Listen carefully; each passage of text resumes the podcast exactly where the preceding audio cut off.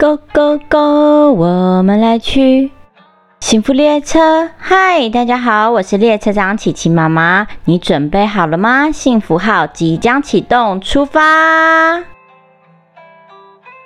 春天到了，花儿开了，天气也晴朗了。小朋友们的脚脚是不是也长大了呀？需要换一双新鞋了。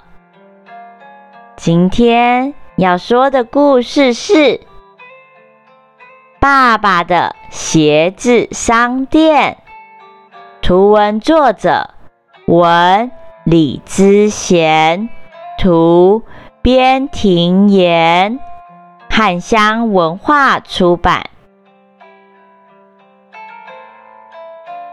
这是三胞胎的家，老大兔瑞，老二兔比，老三兔特。已经到了晚餐时间，兔爸爸一脸疲倦的回到家里。老二兔比问姐姐说：“姐姐，爸爸看起来好累哦。”老三也问：“姐姐。”爸爸看起来好累哦。姐姐兔瑞回答他们：“原来你们也这样觉得呀？难道爸爸发生了什么不好的事情吗？”这天，兔爸爸的晚餐只吃了一点点，他就离开餐桌。就算餐桌上是摆满了他最喜欢的胡萝卜。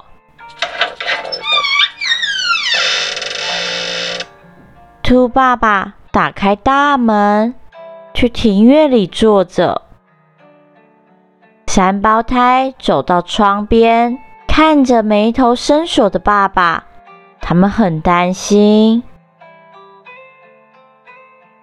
妹妹，我们这样一直担心也不是办法，我们去问问看爸爸吧。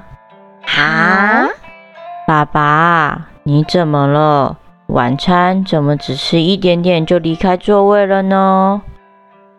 哎呀，被你们发现了吗？真是不好意思。唉，爸爸呀，是在担心皮鞋店的生意。最近上门的客人越来越少了，可能大家不喜欢爸爸做的皮鞋了吧？唉。不可能，兔比最喜欢爸爸做的皮鞋了。没错，我也最喜欢爸爸的皮鞋。没错，我也最喜欢爸爸做的皮鞋了。三胞胎和爸爸在庭院里聊天，一起想办法解决爸爸的困扰。有了，我想到一个好方法。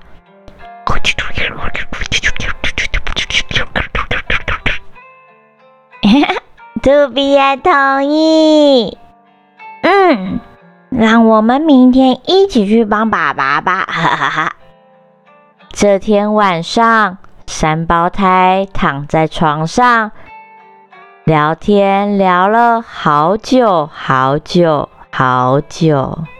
他们很希望能帮助爸爸改善皮鞋店的生意。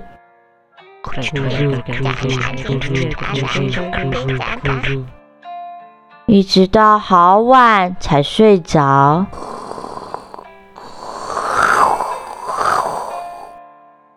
兔爸爸和三胞胎准备了推车和锯子，他们进到了森林里去挑选合适的树木。兔爸爸找来找去。终于，嗯，找到了，就是这棵树木。好的，爸爸。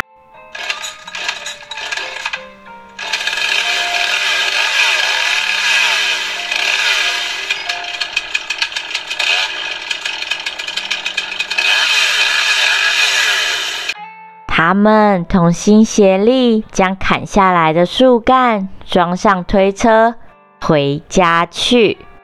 回家后，兔爸爸拿起工具，开始敲敲打打。三胞胎也拿起皮革，开始剪剪缝缝。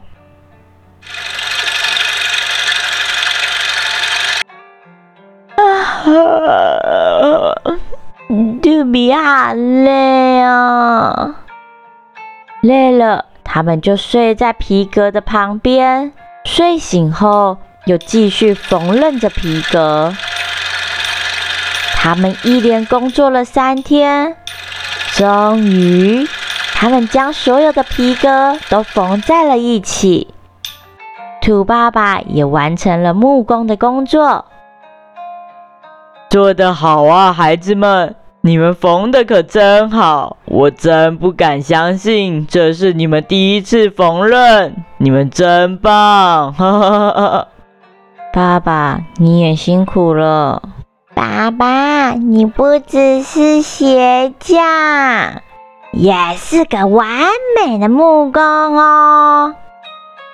妈妈将你们教的真好，你们一个个懂事又贴心。还愿意一起解决家里的问题，爸爸真的好感动啊！这几天辛苦你们了，接下来交给爸爸吧，谢谢你们了呀！那天之后，三胞胎在家里帮忙妈妈打扫家里和玩玩具。兔瑞、兔比、兔特。麻烦你们帮爸爸送些点心过去店里吧，他应该饿了。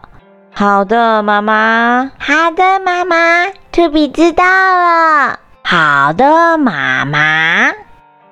三胞胎来到了爸爸的皮鞋店，兔爸爸一看到三胞胎，就开心的拉着他们的小手说：“宝贝们，你们快过来看看。”准备好了吗？一、二、三，当！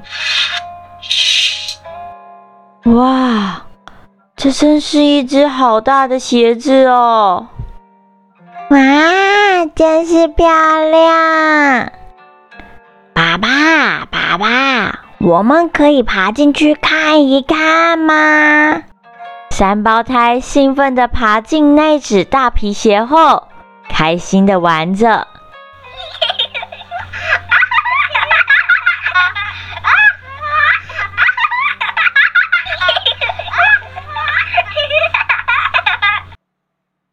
他们非常的开心，兔爸爸也满意的笑着。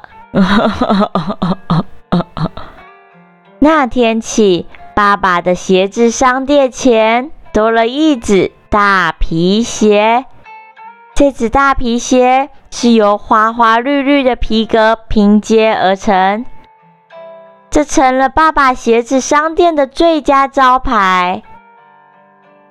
森林里人来人往，全都看见这只大皮鞋。兔爸爸的鞋店变得声名大噪，生意越来越好，大家都到了鞋店，全都想要买那双拼接皮鞋。拼接带动了森林的流行，就连一旁的服饰店也开始卖拼接服饰了呢。鞋子商店生意越来越好。这天，爸爸一如往常的下班回来，吃完晚饭后，爸爸严肃的看着三胞胎说：“孩子们，爸爸需要你们的帮忙。”“好的，请说。”“爸爸，你又遇到困难了吗？怎么回事啊，爸爸？”爸爸。从口袋里拿出一封信，你们看。你好，我看见您的鞋店门口那双大皮鞋，可以请你为我制作一双一模一样的大皮鞋吗？巨人敬上。